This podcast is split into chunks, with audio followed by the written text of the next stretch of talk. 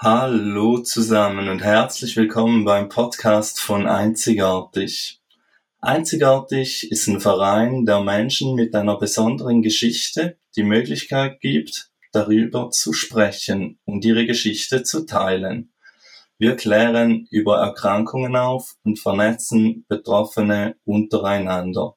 In diesem Podcast hast du die Möglichkeit, darüber zu sprechen, was dir wichtig ist. Außerdem findest du uns auch auf Social Media beziehungsweise Facebook und Instagram. Auch hier haben wir die Möglichkeit, dass du deine Geschichte teilen kannst. Zum Schluss noch eine Triggerwarnung. Es kann sein, dass in manchen Folgen über sensible Inhalte gesprochen wird. Darauf werden wir aber jeweils in den Beschreibungen hinweisen. Und nun viel Spaß beim Hören.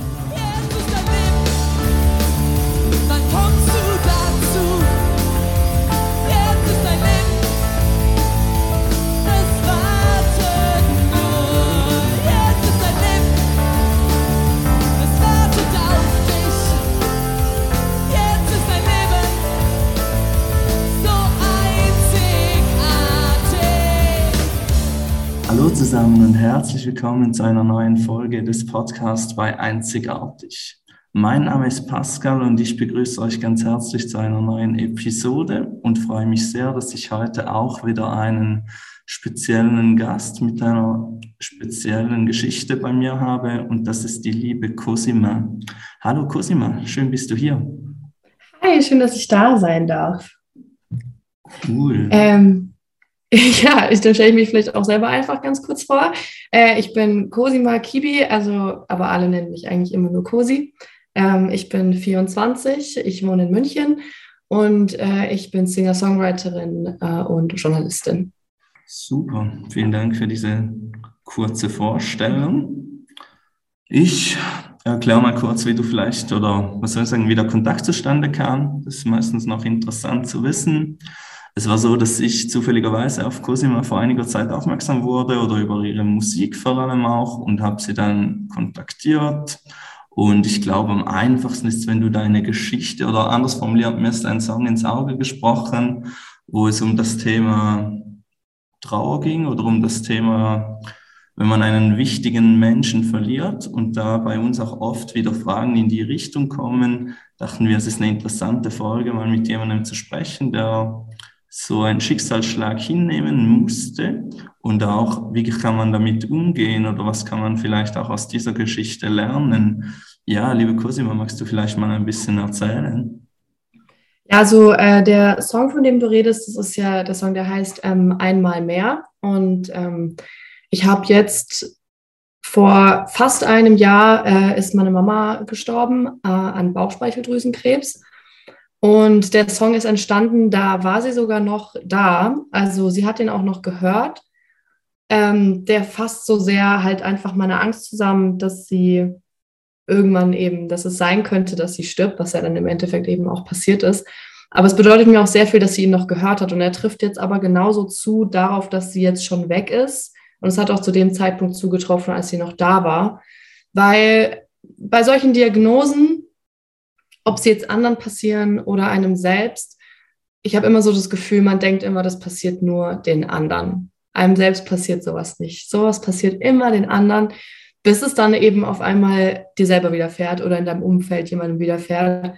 Und ähm, als wir die Diagnose bekommen haben, war das leider auch einfach so, dass das schon sehr, sehr weit war bei ihr, der Pankreastumor. Ähm, also er wurde relativ spät erst erkannt, war schon relativ groß und war dann eben auch eine sehr schwierige Reise. Also sie wurde dann operiert und hatte auch Chemotherapie, aber dann kam, wenn ich mich jetzt nicht ganz falsch erinnere, Ende Mai die Nachricht, äh, nee, sogar Juni, Anfang Juni, kam dann die Nachricht, da war sie noch im Krankenhaus, dass man nichts mehr machen kann.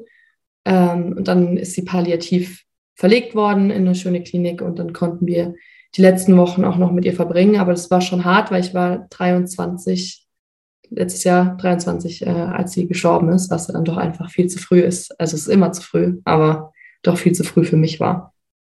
Ja, das ist nachvollziehbar oder ist natürlich viel, viel zu früh, wenn eine Person aus dem Umfeld oder überhaupt zu früh aus dem Leben genommen wird. Du hast gesagt, ihr hattet nicht mehr viel Zeit. Kannst du das vielleicht noch mal etwas genauer sagen? Waren das noch ein paar Monate? Das habe ich zuvor nicht ganz rausgehört. Ja, es waren noch zehn Monate. Also von der Diagnose. Äh, Diagnose war im September. Am 9.9.2020 war die Diagnose. Äh, und äh, gestorben ist sie am 20. Juni 2021. Also ich weiß nicht, ob ich mich verrechnet habe, aber ich glaube, es sind zehn Monate, die wir noch hatten. Mhm. Ähm, und was mir zu der Zeit auch einfach sehr besonders aufgefallen ist, ist, dass wir ja in Beziehungen sind sowas Wichtiges im Leben, besonders die zu den Eltern, die zu den Geschwistern, die zu den Freunden, ist ja ganz egal. Und wir rechnen irgendwie nie damit, dass das enden könnte. Das ist irgendwie, man nimmt es so hin und es ist was, was fast schon selbstverständlich ist in so einem Sinn von, diese Zeit wird nie enden. Wir haben diese Menschen doch jetzt noch ganz, ganz, ganz, ganz lange bei uns äh, und die werden nicht gehen. Und dann aber irgendwann, gerade bei solchen Diagnosen, die so ein Ende in Perspektive setzen, weil bei Bauchspeicheldrüsenkrebs ist einfach die Wahrscheinlichkeit, dass jemand überlebt, sehr gering. Es gibt Krebsarten, die sind da ein bisschen umgänglicher, aber ich glaube, äh, jeder Mensch, der mit Krebs diagnostiziert wird, setzt sich, äh, oder auch die Familie setzen sich auf jeden Fall dann erstmal mit dem Gedanken auseinander, dass es sein kann, dass man so jemanden verliert, der einem sehr wichtig ist. Und das ist mir besonders einfach aufgefallen, dass Zeit auf einmal viel mehr Bedeutung hat, weil man weiß oder man davon ausgeht, dass die Zeit einem durch die Finger rinnt. Und das wird einem da erst so bewusst. Ich glaube, das ist immer so. Uns rinnt Zeit immer durch die Finger, aber es ist uns nie so bewusst, wie wenn jemand uns dann sagt, ja, okay, hier ist die Diagnose, das sieht äh, hier schlecht aus. Ihr könnt das und das versuchen, aber es gibt keine Garantie. Ich habe auch nur einmal gegoogelt. Einmal habe ich gegoogelt. Empfehle ich niemandem, ist immer schlecht. Auch bei, bei sich selbst, man kennt es ja, man hat Kopfweh, man googelt, hat dann auch immer direkt irgendeine ganz schlimme Krankheit. Ich habe nur einmal gegoogelt und es kam halt dann direkt, äh, dass die Wahrscheinlichkeit, dass sie überlebt, bei 5% liegt. Und dann habe ich nicht nochmal gegoogelt, weil ich wollte das gar nicht so. Also ich wollte nicht mit dem Mindset da reingehen, ach, das bringt alles eh nichts, was wir gerade machen, sondern ich wollte mit einem positiven Mindset reingehen und auch meiner Mama mit einem positiven Mindset begegnen, weil ich glaube einfach, diese Monate sind schon schlimm genug für alle Beteiligten. Ich glaube, wenn man dann da so gut man kann irgendwie mit einem bisschen Optimismus reingeht, ist das für einen selber auch sehr hilfreich. Mhm. Ähm, wie bist du während der Zeit mit deinen Ängsten umgegangen? Mhm, das ist eine sehr gute Frage. Zu der Zeit, ich glaube, das ist so eine Antwort, ich glaube gar nicht. Also mit meinen Ängsten, ich bin denen ziemlich viel aus dem Weg gegangen man wird da natürlich immer wieder drauf konf äh, damit konfrontiert, also auch gerade jetzt, wo sie schon gestorben ist. Es ist eine, ein ständiges Spiel von Verdrängung und Realität. Verdrängung und Realität, weil es dann doch sehr einschneidendes Erlebnis ist. Aber zu der Zeit, als sie krank war, meine Mama war halt für mich auch einfach mein Fels in der Brandung. Also die war immer für mich da, mit der habe ich über alle Probleme gesprochen, die ich hatte. Die wusste immer genau, was zu tun ist.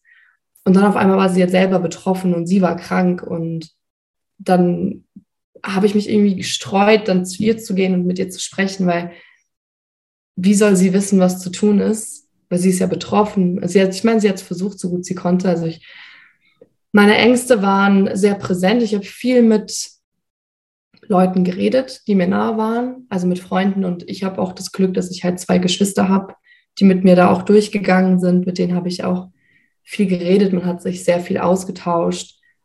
Ähm, aber die Ängste waren oft, ich habe versucht, sie relativ leise zu halten, weil ich einfach versuchen wollte, keine Angst zu haben und stark zu sein, für meine Mama, für meine Mama da zu sein, für meine Geschwister da zu sein, ähm, für generell so dieses ganze Familiending so ein bisschen zusammenzuhalten, auch wenn es vielleicht nicht meine Aufgabe gewesen wäre. Ich weiß auch nicht, ob ich das überhaupt gemacht habe, aber das war auf jeden Fall mein Gedankengang ähm, dass ich einfach stark sein wollte für mich selber und für meine Mama.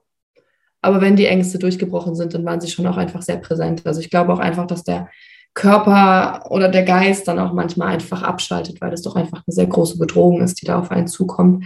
Und das ist manchmal leichter, vielleicht nicht drüber nachzudenken. Was hat euch in der Phase, sagen wir mal, vor dem Tod geholfen, weil ihr ja quasi ein Enddatum habt? Du hast gesagt, dass du das Glück und das Privileg hattest, dass du auch Geschwistern hast. Habt ihr da andere Dinge, die dir in den Sinn kommen, die dir, die euch, sage ich jetzt mal, geholfen haben? Meinst du jetzt, während sie noch krank war? Also während sie ja, da war und krank war? Ja, genau, richtig. Ja. Ähm, was uns geholfen hat, war, dass also meine Mama war selber sehr positiv eingestellt. Das war natürlich auch eine riesige Hilfe für uns. Ähm, ich glaube, das ist oft auch anders, was ich auch verstehen kann. Ich wüsste nicht, wie es mir gehen würde, wenn ich so eine Diagnose kriegen würde. Also ich weiß nicht, ob ich da so stark gewesen wäre, wie sie das war. Sie hat da schon immer, sie hat auch den Optimismus behalten und alles. Das hat sehr geholfen, dass sie selber nicht so aufgegeben hat, weil dieses Enddatum kam ja erst relativ spät. Also sie hat wirklich gekämpft bis zum Schluss. Ähm, und was uns aber sehr geholfen hat, war, dass ich glaube uns allen, dass wir unser eigenes Leben trotzdem noch gelebt haben, aber auch sehr viel Zeit miteinander und mit ihr verbracht haben. Wir waren mehr in Kontakt als vorher und wir waren vorher nicht unbedingt wenig in Kontakt, aber man hat sich einfach gegenseitig so eine gewisse Sicherheit gegeben. Und ich habe auch ganz tolle Freunde, die immer da waren. Und mir hat es schon gereicht, dass ich wollte manchmal gar nicht reden, und ich wollte manchmal gar nicht äh, mich darüber unterhalten oder mich damit auseinandersetzen, aber mir persönlich hat das schon so geholfen, dass Leute überhaupt das angeboten haben und dass ich wusste, Leute sind da, no matter what, die haben, die fangen mich auf, wenn irgendwas ist. Das alleine hat mir schon mega geholfen. Und auch einfach, ja, mit der Familie zu sein, mit Geschwistern zu sein. Ganz besonders natürlich auch mit meiner Mutter zu sein. Also wir haben viel Zeit miteinander verbracht, viel geredet und viel schöne, so in Erinnerungen geschwelgt, aber auch teilweise auch über die Zukunft gesprochen. Und das hat einen irgendwie so ein bisschen am Laufen gehalten, sich auch zukünftige Dinge vorzustellen, ähm, die noch passieren könnten, weil, wie gesagt, also wir waren am Anfang noch gar nicht, sind wir noch nicht unbedingt davon ausgegangen, dass es so enden muss, wie es geendet ist. Da habe ich mit meiner Mama drüber gesprochen, die auf das Hier und Jetzt fokussiert und auf die Menschen, die einen umgeben und die Liebe, die einen umgibt. Und das hat sehr geholfen. Das war sehr schön sogar. Hat sich durch dieses Ereignis irgendwie etwas aus deiner Sicht, allgemein auf die Sicht aufs Leben verändert oder irgendwie in einer gewissen Art etwas, was dich prägt oder was du anders siehst? Ja, auf jeden Fall. Also direkt nachdem äh, meine Mama gestorben ist, ähm, war mir ziemlich alles egal. Also habe ich so gedacht, ich mache jetzt, was ich will und jetzt beginnt das Leben und es ist so kurz und äh, man muss jeden Moment nehmen, wie er ist.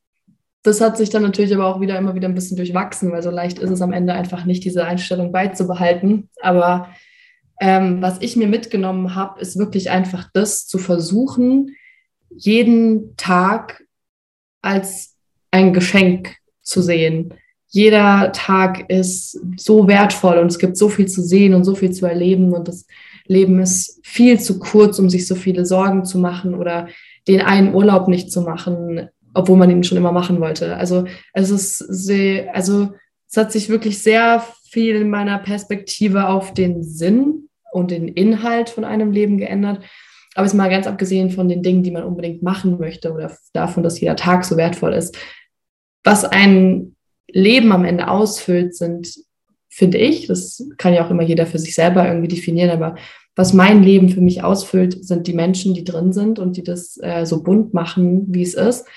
Für mich ist auch ein, ein Tag im Bett mit Netflix und Chill und äh, meinem Freund nebendran ein unfassbar toller Tag und gefüllt mit schönen Dingen. Und das ist einfach so das, was ich am Ende will, dass ich zurückschauen kann und denke, so was hätte meine Mom jetzt gesagt? Hätte sie gesagt, das ist äh, so toll, dass du so einen Tag hattest oder ach, ähm, ja, also das ist einfach so, das bleibt mir immer wieder im Kopf so, was würde sie denken, was würde sie sagen, was würde sie machen? Und was mir persönlich natürlich sehr viel Sinn verleiht, ist halt Musik. Das ist jetzt ein persönliches Ding. Ich glaube, da findet auch jeder für sich selber einfach die Dinge, die einem selber Freude machen. Die kleinen Sachen. Ich kaufe mir seitdem meine Mama gestorben ist zum Beispiel immer Blumen äh, selbst und stelle die in mein Zimmer, äh, weil sie hat es oft gemacht und ich finde da drin sehr viel Freude einfach, das selber zu machen und das so ein bisschen weiterleben zu lassen.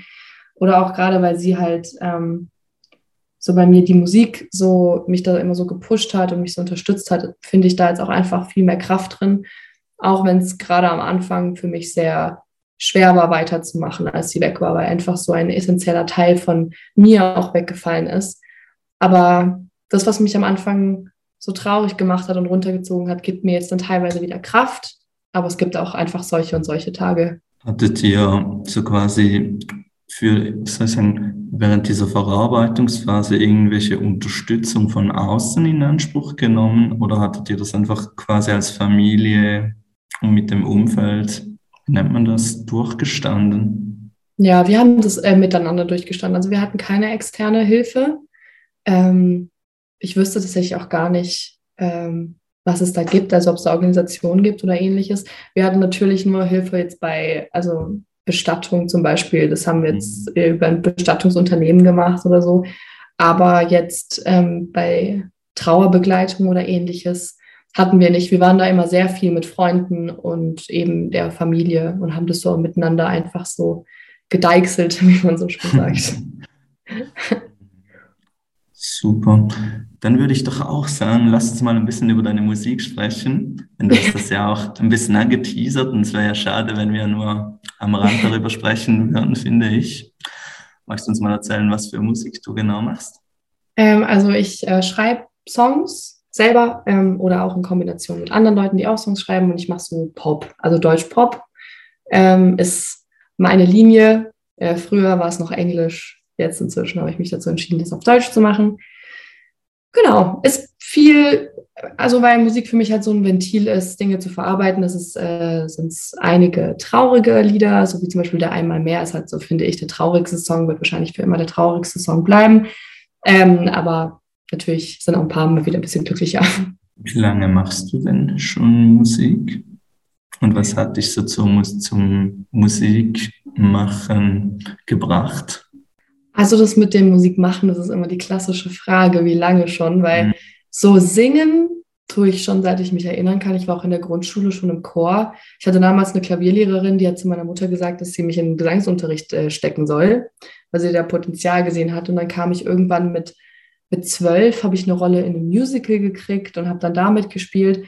Also, dass ich selber Songs schreibe, wirklich selbst angefangen habe ich mit 13 so das erste Mal auf so ein Papier geskribbelt und ich konnte auch, also ich habe Klavierspielen nur ein Jahr gelernt, also ich habe das mir dann irgendwie so ein bisschen selber sporadisch beigebracht, was für Songwriting auf jeden Fall ausgereicht hat und auch heute noch ausreicht. Ähm, mit 13 habe ich dann angefangen, die ersten Texte zu schreiben, die ersten Lieder meiner Mama vorzuspielen.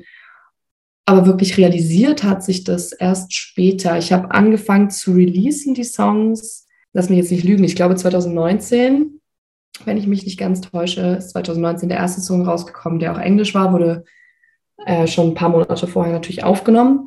Und da hat es dann so langsam angefangen, dass ich so dachte, von nichts kommt nichts. Lass es äh, mich versuchen einfach. Ich probiere das jetzt, ich release mal und schaue, wohin mich das bringt. Und die englischen sind auch noch da und das ist auch nice und das war so mein erster Schritt. Aber so richtig ernsthaft angefangen hat es dann erst, als ich dann mit den Deutschen angefangen habe. Dann habe ich auch hier in der Nähe ein Label gefunden. Also ich wohne in München und ähm, in Kirchheim ist draußen die Gadget Productions und es ist ein ganz, ganz kleines Label, das sich mit mir so ein bisschen aufbaut. Was aber natürlich mega viele Vorteile hat, weil die mich in allem, was ich habe, unterstützen immer. Und das ist sehr, sehr schön und ein sehr besonderes Arbeitsumfeld auch einfach. Und da hat es dann für mich angefangen, dass ich gesagt habe, okay, jetzt ist es ernst, jetzt mache ich das, jetzt ziehe ich das durch. Also seit ungefähr einem Jahr sage ich das als meine Berufsbezeichnung und ich mache das und ähm, genau. Hm. Spannend. Also ich würde empfehlen, mal die Musik reinzuhören. Oder eben nicht persönlich Fans. Mich hat es halt ähm, angesprochen, weil ich so emotional Musik auch sehr, sehr gerne mag. Auch ja, ich Texte. Auch. Ich auch. Was soll ich sagen? Oft sind ja, verarbeitet man halt auch Dinge in den Texten. Und ich kenne diverse Musikerinnen und Musiker und ich weiß auch nicht, ich finde das auch etwas positiv, wenn man über seine Gefühle vielleicht spricht oder sie auf eine andere Art verarbeiten kann. Ja, finde ich auch. Ich, ich finde es auch immer schön, wenn andere Leute sich so, wenn andere Leute das hören und bei denen auch was ausgelöst wird. Es muss ja gar nicht genau dieselbe Geschichte sein, eins zu eins. Aber irgendwie, ich habe das Gefühl, Musik verbindet ganz anders als andere Sachen. Es verbindet irgendwie auf so einer höheren Ebene miteinander und das finde ich immer sehr schön. Gibt es sonst noch etwas rund um deine Musik, was du irgendwie erzählen möchtest oder was du loswerden möchtest zu diesem Thema? Hm, ich überlege gerade. Ich glaube, das Wichtigste für mich mit Musik ist einfach, es ist ein Ausdruck von Emotionen, es ist ein Ausdruck von meinen Emotionen. Aber ich finde, das Schönste daran ist, dass andere das auch berührt und dass andere sich darin sehen und sich nicht mehr so alleine fühlen in den Dingen, die sie durchmachen. Und das ist mir das Wichtigste, wenn ich Musik mache, dass sie authentisch ist, dass sie ehrlich ist und dass ich ehrlich und dass ich echt bin. Das ist mir immer ganz, ganz, ähm, ganz wichtig. Und ich freue mich über jeden, der ähm, reinhört und dem es gefällt. Genau, ich freue mich auch immer über Nachrichten. sehr cool, sehr cool. Dann habe ich mir etwas Kurzes vorbereitet, weil ich dachte, es ist wahrscheinlich auch spannend, wenn man, sagen wir mal, in dieser Phase ist, rund um das Trauern, so ein paar Tipps, wo ich dies uns gerne nachher mal erzählen möchte oder erwähnen. Und vielleicht hast du da dann noch ein paar Ergänzungen oder was deine Erfahrungen entspricht. Ich mhm. selber habe nochmal im Bereich der Suizidprävention gearbeitet, was natürlich auch sehr viel mit dem Thema Tod, Trauer zu tun hatte und habe mir einfach mal ganz simple Punkte aufgeschrieben. Zum Beispiel finde ich es wichtig, dass man auch versucht, die Gefühle zuzulassen, denn es ist ganz normal, dass wenn jemand stirbt, dass das seine Zeit braucht, dass man füreinander da ist, dass man zuhört. Sicherlich ein weiterer Punkt, ja, dass man definitiv füreinander da ja. ist, dass man vielleicht auch in gewissen Phasen zieht es einem ja wirklich ein bisschen den Boden unter den Füßen weg, dass man versucht, eine Tagesstruktur trotzdem irgendwie beizubehalten oder vielleicht sich auch einen Plan zu machen, wenn es einem hilft, durch diese Zeit zu kommen. Und auch wenn man irgendwo allgemein, ob es bei der Arbeit ist oder beim Haushalt, ist es ganz okay, wenn man auch da irgendwie was nicht geht, Hilfe irgendwie holt. Das kann von Freunden sein, von Bekannten. Ich denke, dass es einfach auch wichtig ist, dass man weiß oder dass man weiß, dass das nichts Schlimmes ist. Hilfe zu holen ist grundsätzlich nie was Schlimmes oder sagen wir, da ist ja mehr Unterstützung auch. Und ich denke, ganz wichtig ist auch, dass man, dass man vielleicht auch wirklich Kollegen erzählt, dass man es auch im Geschäft mitteilt, dass nicht der, der Arbeitgeber beispielsweise denkt, ja, was ist jetzt denn da mit der los oder mit dem los? Denke ich, dass es wichtig ist, dass man den Umständen entsprechend vielleicht auch offen ist mit dem Thema. Hast du noch einen Tipp oder etwas, was du noch ergänzen würdest? Ähm, was ich auf jeden Fall ergänzen würde, war, was nämlich, was mich sehr überrascht hatte. Du hattest ja das gesagt, also auf jeden Fall Gefühle zulassen und es dauert eine Zeit und es ist auch so. Ähm, meine größte Empfehlung ist, egal welche Emotion und wenn es keine ist, es ist alles normal und es ist alles in Ordnung und lasst das alles zu. Es kann sehr gut sein, dass man wütend wird und es kann sehr gut sein, dass es Tage gibt, da empfindet man nichts. Man ist an ein paar Tagen vielleicht auch einfach mal nicht traurig. Und ich habe mir da immer so Gedanken gemacht und dachte so, Gott, was ist denn jetzt mit mir falsch? Ist es normal? Bin ich irgendwie komisch? Warum bin ich denn jetzt heute nicht traurig? Das ist ganz normal, dass man auch mal nicht kann und dass man auch mal nicht traurig ist. Und jeder hat sein eigenes Tempo und jeder hat seine eigene Art und Weise, mit Dingen umzugehen. Und ich glaube, es ist einfach sehr wichtig, dass man selber sich und seine eigene Art der Trauer akzeptiert und sich nicht fertig macht oder sich nicht selber irgendwie Gedanken darüber macht, ob das jetzt richtig oder falsch ist, wie man trauert, sondern hat wirklich jeder seine eigene Art. Die einen reden gerne mit anderen Leuten, die anderen tun es nicht.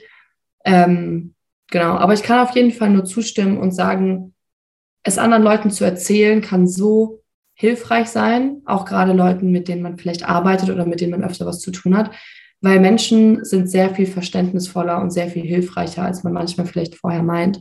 Kann auch sein, dass man Angst hat dass irgendwie Arbeitgeber oder Arbeitgeberin so sagt, so, äh, das ist mir doch egal, aber so reagiert, also, also das ist mir auf jeden Fall in keinem Aspekt begegnet. Die Leute waren unfassbar lieb und ich glaube, das kann einem sehr helfen, wenn man dann auch einfach den Raum kriegt zu trauern ja, vielen Dank auch für diese Ergänzungen. Hm. Ich denke, die werden bestimmt sehr wertvoll sein, auch für Personen, welche diesen Beitrag hören werden und ja, sich einfach das erste Mal auch vielleicht mit der Thematik jemand verlieren zu tun haben. Und ich denke, dann ist es sicherlich wertvoll, ähm, einige solche Inputs zu haben.